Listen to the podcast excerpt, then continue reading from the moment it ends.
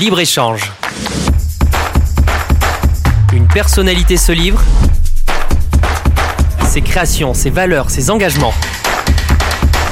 Une émission avec Olivier Biscay. Bonjour à toutes et à tous, ravi de vous retrouver sur euh, Libre Échange sur Radio Aviva, une émission en partenariat avec euh, Midi Libre, euh, nouvelle saison, nouveaux invités et un tout nouveau, Eric Vacarès, bonsoir.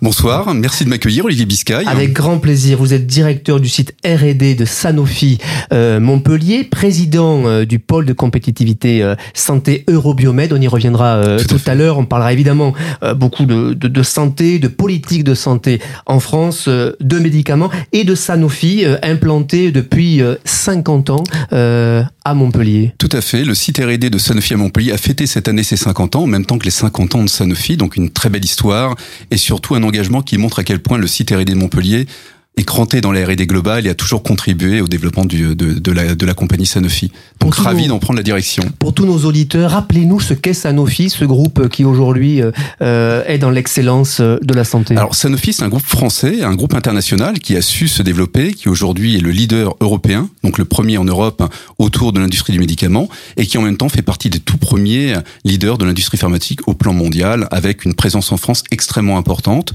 Donc environ 90 000 collaborateurs dans le monde et à peu près 20 000 collaborateurs en France avec une présence très importante en matière de nombre de sites, puisque nous avons 20 sites en France, plusieurs sites R&D, donc 4 sites R&D et 16 sites de production et on reparlera probablement de la production notamment des médicaments pour notre pays.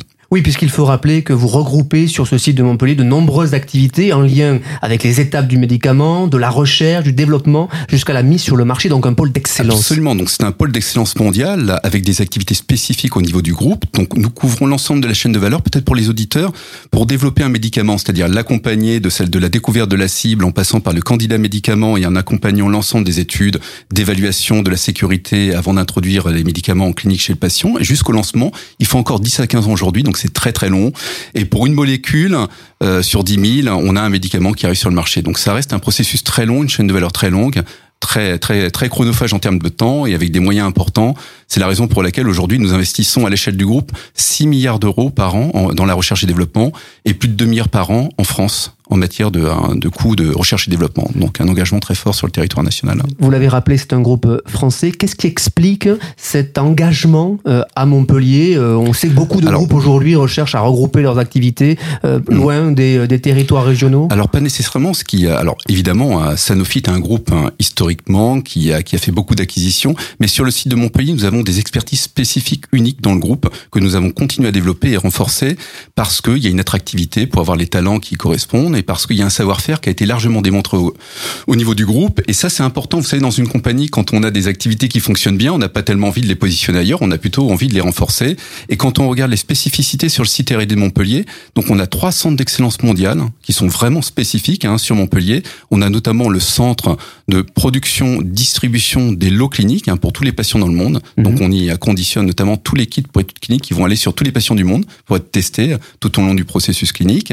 Nous avons aussi le centre d'expérimentation animale sur les gros animaux pour tester notamment la sécurité hein, de nos médicaments avant qu'ils soient effectivement utilisés en clinique. Donc sur les, euh, les animaux de grande taille, que ce soit les chiens, les cochons ou bien euh, les singes. Et nous avons un dernier centre d'excellence mondiale qui est le centre de développement pharmaceutique des formes solides orales, c'est-à-dire mhm. des formes de chimie. On fait toujours de la chimie, hein, je précise, chez Sanofi, et pour fabriquer en fait des comprimés des gélules qui ensuite, de la même manière, vont être testés en clinique avant de devenir des des produits qui vont répondre à des enjeux de public, de santé hein, qui, qui correspondent vraiment aux besoins des patients. Un grand groupe qui se développe dans un environnement par ailleurs euh, très porté sur euh, sur la santé. Euh, on n'oublie pas Medvalley qui a été Tout initié, engagé par Michael Delafosse et qui, et qui va se développer dans ces prochaines années. Complètement. Donc il faut saluer effectivement cette initiative avec une vraie vision hein, de, de Michael Delafosse et d'un certain nombre de personnes qui ont porté ce projet de santé globale et d'essayer de réfléchir à comment on pouvait agir sur les déterminants de santé. Mhm. C'est-à-dire de se dire finalement bon c'est bien d'être d'être en bout de chaîne et d'essayer de, de traiter les patients avec des médicaments, mais si on peut peut interagir avant sur l'environnement, sur les énergies, sur la qualité de l'eau, sur la manière de s'alimenter, etc. C'est aussi des éléments sur lesquels on va pouvoir construire une filière, donc une filière qui regroupe tous ces acteurs. On avait un afterwork que nous avons ouvert avec Philippe Auger, le président de l'université de Montpellier et moi-même, un président d'Eurobiomed, pour initier une collaboration avec des gens venant de ces différents environnements et faire en sorte qu'ils puissent échanger et se dire comment on construit quelque chose en sachant qu'il y a déjà un pivot, une réussite mhm. autour de ce projet de Medvalley. C'est pas simplement une vision, ça s'opérationnalise et notamment avec le projet validé dans le cadre des programmes d'investissement d'avenir, hauteur de 46 millions d'euros, qui s'appelle Exposome, donc pour l'université de Montpellier et qui va permettre de mieux comprendre justement tous ces déterminants, tous ces, tout cet environnement qui contribue au bon état de santé d'une population. Donc on commence à avoir des réussites, on y contribue et en tant qu'acteur, nous, de la santé, bien entendu, on est moteur pour aider à la structuration de cette filière autour de Medvalley. Il y a une aventure ambitieuse autour de la recherche, mm. on le voit bien autour de mm. l'université qui est portée par Philippe Auger, les universités et puis tous les acteurs de la santé euh, comme vous-même. Absolument, tout à fait, parce que nous sommes tous convaincus que c'est ensemble, hein, c'est mhm. en nous coordonnant, en orchestrant mieux cette recherche qu'on va pouvoir avoir des livrables et changer en fait la vie des, des, gens, des citoyens français en premier lieu, mais aussi de porter des initiatives. C'est tout l'objectif de l'innovation et notamment d'être visible à l'international par rapport à des découvertes qu'on va amener sur la manière de mieux appréhender ce processus global de la santé. Donc c'est vraiment euh, très intéressant et, et c'est ces enjeux qui nous animent au quotidien et qui nous font venir travailler tous les jours. C'est ça qui est passionnant. Eric Vacarès, je rappelle, directeur du site R&D de Sanofi Montpellier. Vous êtes euh, mon invité euh, ce soir. On parlait de, médicaments. Euh, mm. Vous qui êtes à, la base mm. de ces médicaments chez, Sanofi, médicaments dans l'actualité. On ne cesse de parler de pénurie. On se mm. demande même comment certains médicaments ne peuvent plus être produits en France. Comment vous pouvez rassurer les auditeurs? Comment surtout vous pouvez expliquer aux auditeurs qu'on manque de comprimés de médicaments en France? Alors déjà pour les rassurer, du côté de Sanofi, nous avons 40% de la production de nos médicaments est réalisée sur le sol national. Donc, ce mhm. qui fait de nous quand même un contributeur très fort pour répondre à ces enjeux. Donc, on a maintenu une production très forte. C'est vraiment un choix stratégique. Pour revenir sur cette pénurie des médicaments qui s'est essentiellement cristallisée hein, l'hiver dernier, en septembre de l'année mhm. dernière, il y a un an, en fait, il y a eu la conjonction de trois pathologies en même temps. Hein. C'est-à-dire qu'on a une épidémie de grippe en septembre, on a une épidémie de bronchiolite, hein, virus respiratoire syncytial chez les nouveau-nés, qui sont passés beaucoup aux urgences, et puis une dernière composante, le Covid, le Covid 19. Donc trois épidémies en même temps, c'était quelque chose qui n'était jamais arrivé. Et bien évidemment, euh, quand il y a des, toutes ces épidémies, les gens prennent des médicaments. Donc je ne peux pas citer, hein, vous le savez, les produits, les produits que nous vendons, mais néanmoins tout le monde sait et connaît la petite boîte jaune mhm. avec un, petit liseré On identifie bien, oui. Hein, qui est fabriqué à Lisieux mhm. euh, chez, chez, chez, nos amis et collègues euh, et pour lesquels on a vraiment aussi beaucoup de félicitations à leur apporter, puisque justement on avait un gros problème de pénurie sur un des médicaments que nous produisons et l'année dernière, on a produit beaucoup plus de boîtes hein, et de sirop en fait pour les enfants en bas âge pour ce médicament hein, qui contient le paracétamol sans citer le nom. Donc les gens comprendront de, de quoi il s'agit. Et on est passé d'une volumétrie habituelle de 350 millions de boîtes fabriquées en une année hein, sur le site de Lisieux à 424 millions de boîtes. Donc on s'est on s'est mis en mouvement, on a travaillé, on a augmenté la production et on répond on a répondu à cette pénurie concernant les différents produits. Après c'est un sujet hein, peut-être un peu plus complexe. Ça, ça pose la question aussi de, de, du système de santé et comment on finance le médicament et comment à un moment donné les autres groupes pharmaceutiques, tous les groupes pharmaceutiques s'organisent par rapport au prix du médicament pour orienter aussi les médicaments vers un pays. Il y a d'ailleurs des débats aujourd'hui portés par le ministre de la Santé, euh, euh, Aurélien Rousseau, sur le prix du médicament. Absolument. Emmanuel Macron le redisait encore, notre président de la République. Le gouvernement s'active énormément autour de ce sujet en disant qu'il doit y avoir le juste prix du médicament. Peut-être pour les auditeurs aussi, pour les informer, au-delà du cycle hein, de temps qui est très long pour sortir un médicament, le prix est fixé en fait par les autorités françaises en France. Mhm. Hein. Donc ça passe par la HS, la Haute Autorité de Santé, le Comité de transparence, et puis le CEPS, le Comité économique des produits de santé, et qui fixe à un moment donné un prix pour un médicament en fonction euh, du service médical rendu.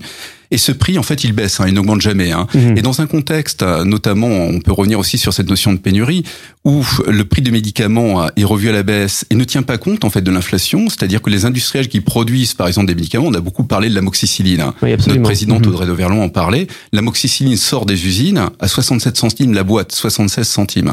Quand on regarde les problèmes de cartonnage, de blister, de plastique mhm. qui sont associés à un médicament, bah, évidemment, l'inflation a été absorbée par les groupes pharmaceutiques. Donc, on est en train petit à petit d'asphyxier en fait les usines euh, qui produisent ces médicaments et donc faut trouver un bon compromis sur comment adapter s'adapter aussi à ça pour garder notre souveraineté nationale. Et le gouvernement l'a bien compris et en tout cas sur tous les produits innovants, il va y avoir une prime au prix du médicament lié au fait de produire en France. C'est une bonne chose. Mhm. Et on aimerait effectivement qu'on aille un peu plus loin et que pour les produits matures aussi que j'évoquais, on puisse avoir le même mécanisme. Alors le ministre de la Santé veut aller plus loin en ouvrant le débat sur la régulation de la consommation aussi des médicaments Alors, oui. parce que les Français consomment énormément de médicaments. Alors, tout à fait. Et nous, on est vraiment pour le bon usage du Mm. médicament. Encore une fois, on ne prend pas un médicament si on n'en a pas besoin. On prend un médicament que si il doit adresser une pathologie particulière.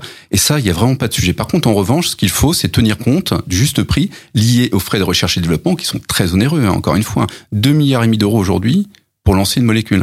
Donc c'est quand même un coût très important qui nécessite d'avoir beaucoup d'investisseurs. Et in fine, notamment pour conserver aussi la production, et j'insiste là-dessus, hein, on est un groupe qui a une production massive en France Mhm. et on contribue énormément à la balance commerciale puisqu'en fait, finalement, quand on regarde par rapport à notre chiffre d'affaires euh, en France, réalisé en France, qui est extrêmement faible, et celui à l'exportation, en fait, pour 1 euro en France, vous avez 9 euros liés à l'exportation et donc contributifs à la balance commerciale. Donc un groupe très engagé et qui reste français et qui brille en fait à l'international par rayonnement de son, sa, sa science et de son industrie. hein.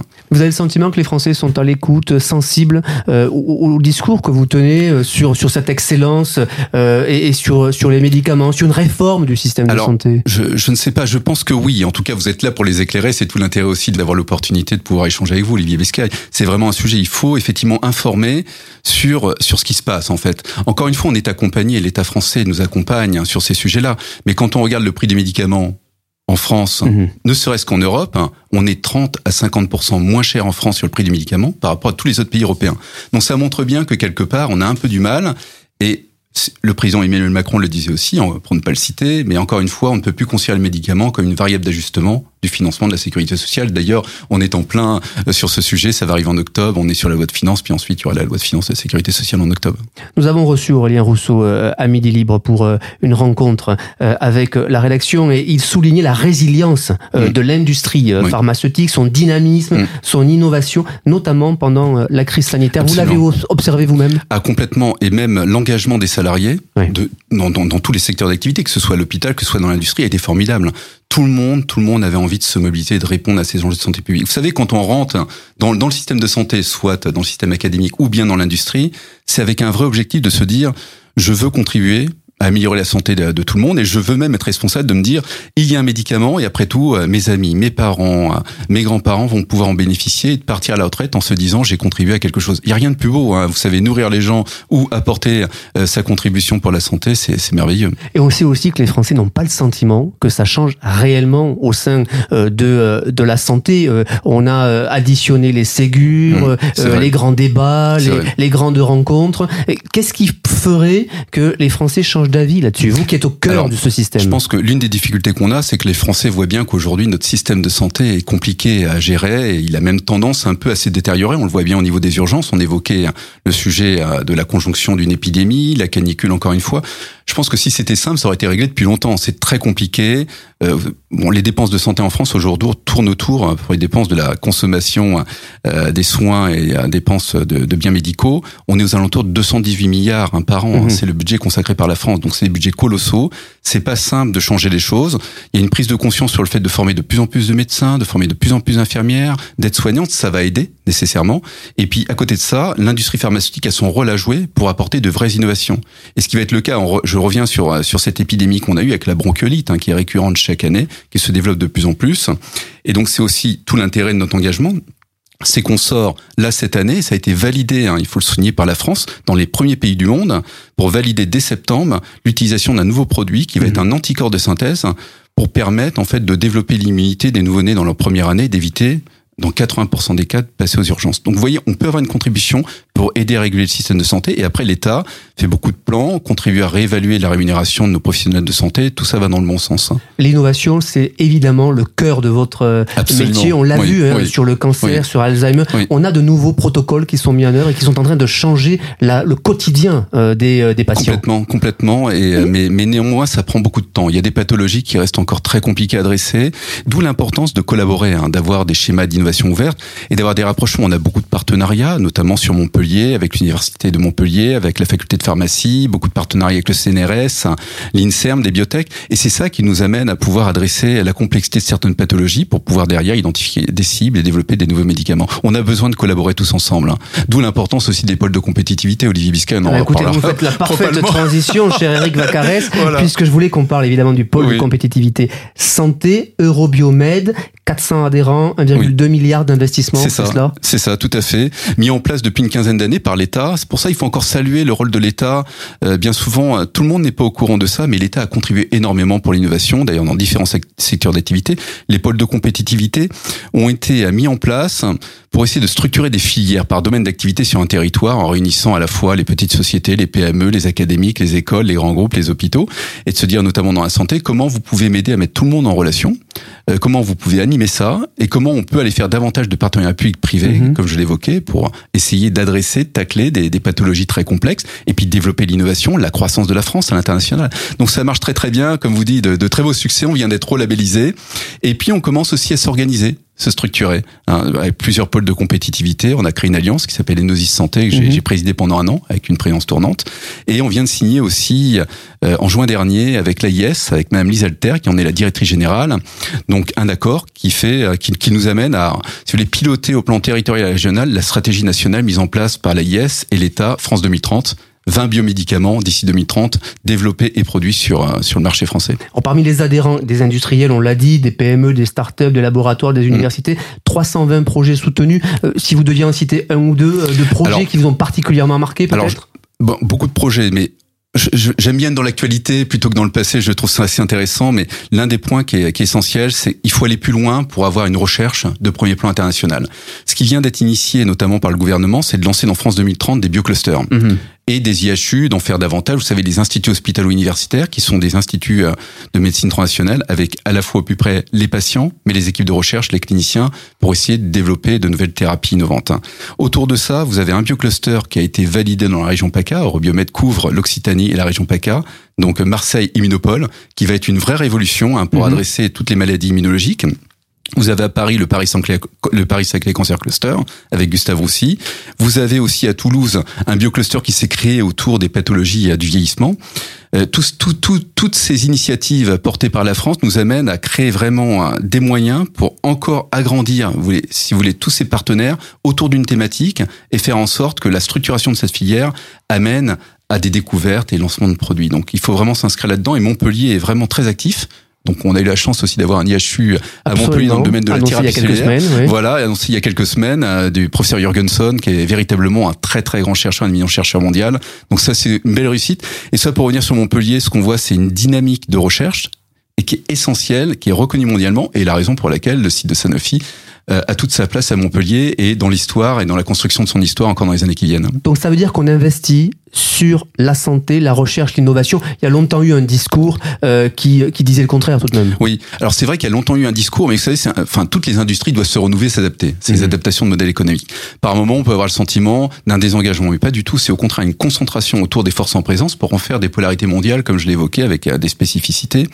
Et aussi euh, de rappeler que sur notre portefeuille, deux tiers de nos molécules proviennent de notre recherche interne. Mhm. Mais on a aujourd'hui des centres de recherche et développement qui sont à la fois en France, qui sont en Allemagne, qui sont en Hollande, qui sont en Belgique, en Chine et aux États-Unis. Et donc, on capitalise sur les différentes régions du monde, sur les différentes expertises pour être les meilleurs dans tous les domaines. Donc, la France, il n'y a pas du tout de désengagement, mais on contribue à hauteur des expertises qu'on peut avoir. Et une filière qui génère de l'emploi. Ça aussi, c'est important de le rappeler. Alors, Juste pour rappeler, 20 000 collaborateurs en France, mais autour de ça, vous avez tous les emplois indirects. Hein. Bien sûr. Donc tous ceux qui ont travaillé, quand vous prenez par exemple le site de Montpellier, donc 1000 collaborateurs Sanofi, mais si vous comptez tous les prestataires opérationnels qui font tourner le site et tout, on est 1300 salariés sur le site. Et on héberge aussi des biotech, hein, mhm. dans un souci aussi euh, d'avoir une proximité entre nos équipes et, euh, et, et ces acteurs qui peuvent peut-être devenir demain euh, des, des, des, des, des acteurs de partenariat stratégique pour nous. Comme beaucoup de grands groupes, vous vous êtes beaucoup concentré sur des, des valeurs valeurs, des mm. valeurs qui sont importantes. Alors on parle beaucoup de, de RSE, mais je voudrais que vous parliez par exemple de, de Place d'avenir, qui est une belle opération qui est lancée en mai, hein, je crois. Tout à fait. Alors qui avait eu lieu le, 25 mai dernier. C'est dans, dans, le quartier Antigone de Montpellier, avec mm-hmm. un objectif. Donc c'est plusieurs opérations en France, hein, à différents endroits, où l'objectif de Sanofi, c'est de favoriser l'inclusion de tous les talents, hein, quel que soit mm-hmm. leur horizon et d'où ils viennent. Et l'une des difficultés, en fait, on s'est aperçu en échangeant, notamment avec des partenaires autour de ça, hein, et on est accompagné par Mosaïque RH, que les jeunes issus des quartiers prioritaires des villes, donc les QPV, avaient certaines difficultés à oser franchir le cadre de rentrer, de contacter Sanofi, alors que ce sont des talents. Et donc on s'est dit, allons à leur rencontre, ouvrons les réseaux, aidons-les. Et cette année, on a fait une très belle opération et on a un objectif. Donc on est aujourd'hui, on prend environ 1600 alternants, 600 stagiaires à l'échelle de Sanofi, sur le site de Montpellier une centaine. Et donc on monte timidement, mais aujourd'hui, on est à peu près pratiquement à 10% euh, de nos alternants stagiaires qui viennent de ces quartiers. Et pour certains, on les recrute, puisqu'on recrute, y compris à Montpellier, des jeunes. Et ça, c'est aussi, c'est aussi un peu nouveau, donc il faut aussi en parler. Donc, une opération très bien. Donc, on a mis à disposition, y compris du coaching, donc avec euh, une entraîneuse euh, du club de football de Lens, qui a été ancienne internationale d'équipe de France, qui expliquait justement comment on vivait l'échec, comment on se construisait, comment on se remotivait. Tout ça, c'est important parce que quand on passe un entretien, on apprend de l'entretien, on le réussit. Parfois, on est un peu déçu parce qu'il y avait plusieurs candidats, ça n'a pas marché. Mais comment on rebondit, on en tire bénéfice et comment on est plus performant et donc partager ces expériences, c'est vraiment une belle expérience de vie. Donc c'était génial.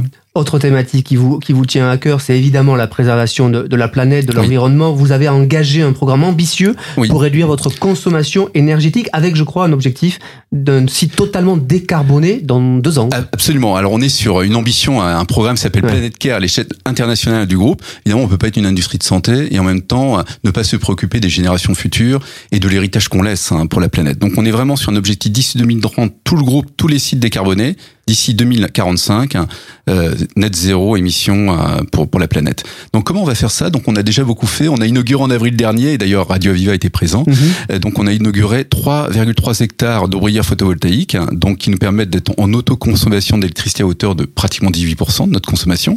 Et puis tout le reste des certificats d'électricité, on l'achète donc à des traders hein, qui fournissent des certificats mais d'énergie renouvelable et on va continuer ce processus et s'affranchir du gaz et là ça c'est un beau programme avec la ville, avec la Serme, et donc de se connecter au réseau d'eau chaude biomasse mhm. pour s'affranchir totalement du gaz. Donc on devrait probablement, alors 2025 c'est peut-être un peu ambitieux parce qu'il y a les travaux, mais 2026, donc bien avant 2030, être décarboné. Et c'est ça, c'est vraiment aussi l'ambition qu'on a en tant qu'entreprise de santé. Les grands groupes sont dans l'obligation de se lancer sur cette voie? Alors, alors je tout cas, pas, je parlerai pas d'obligation, mais oui, bien sûr, bien sûr, on a une responsabilité. et je dirais que mm. les grands groupes, de par leur surface financière, doivent le faire plus rapidement. C'est plus difficile. Je tiendrai pas forcément ce discours pour une start-up qui commence à initier euh, toute son activité. Elle a pas forcément les moyens de se lancer là-dedans. C'est là où il faut travailler avec la région. J'en discute avec eux, peut-être pour mettre en place des infrastructures pour accompagner leur développement, qui respectent tout cet environnement qu'on attend en matière d'énergie, etc. Et puis une fois qu'elles ont la surface financière pour se permettre de se développer d'aller plus loin dans, dans, dans, la, dans, la, dans la croissance de l'entreprise, répondre à ces enjeux-là, c'est essentiel. De toute façon, c'est pas une obligation, c'est un devoir qu'on a vis-à-vis des nouvelles générations. C'est pas une question de moyens, à l'échelle de Sanofi, on va y mettre 500 millions très rapidement. Mhm. On veut à tout prix passer cette étape. Il faut réussir. C'est un enjeu majeur pour les générations qui viennent. Et c'est aussi une bonne manière de recruter différemment. Mais complètement, complètement. Quand on reçoit des jeunes, on a recruté 120 personnes depuis janvier 2022 hein, sur le site. Hein. Mhm. Donc il y a eu un petit peu de mobilité, très peu, mais surtout 90 euh, recrutements externes, beaucoup de jeunes. Et quand ils viennent, ils apprécient, ils disent ah mais tiens vous avez des ombrières photovoltaïques très bien. Ils viennent un peu plus loin, ils voient parce qu'on a un site de 30 hectares qu'on a des espaces qui sont tondus par des moutons. Ils voient qu'on n'arrose pas. Ils voient qu'on a une politique très forte en matière de réduction d'eau. Et tout ça, ça les intéresse. Ils disent mais c'est très très bien. Alors évidemment avec des espaces qu'il faut retravailler collaboratifs, un peu plus ouverts, etc. Donc on a aussi des programmes pour changer l'expérience de travail. On a refait notre restaurant aussi mhm. pour pour améliorer la qualité en tout cas culinaire pour tous ceux qui viennent. Et ça, ça les intéresse les jeunes au plus haut point. Ils veulent des entreprises responsables.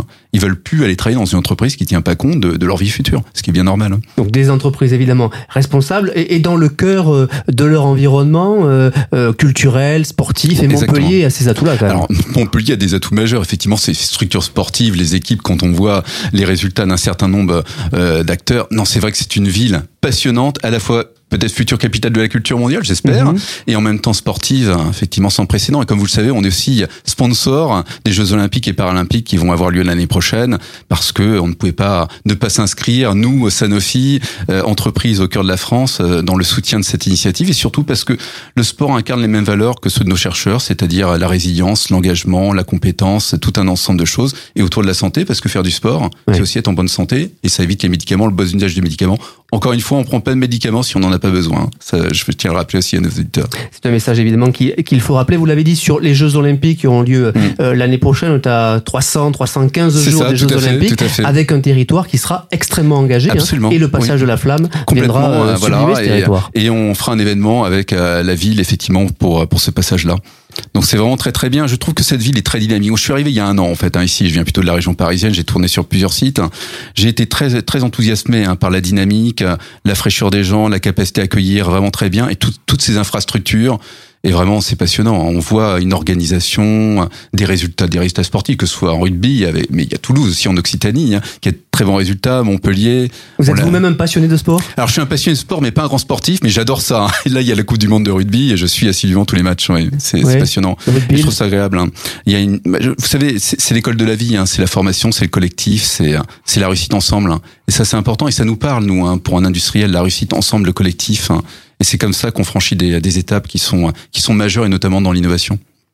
Merci beaucoup Eric Vacarès, euh, directeur du site R&D euh, de Sanofi euh, Montpellier, président du pôle de compétitivité santé Eurobiomed. Vous étiez ce soir mon invité. Merci beaucoup. Merci beaucoup, Olivier Biscay. Au Merci. revoir. Très bonne soirée. Libre-échange. Une personnalité se livre. Ses créations, ses valeurs, ses engagements. Une émission avec Olivier Biscay.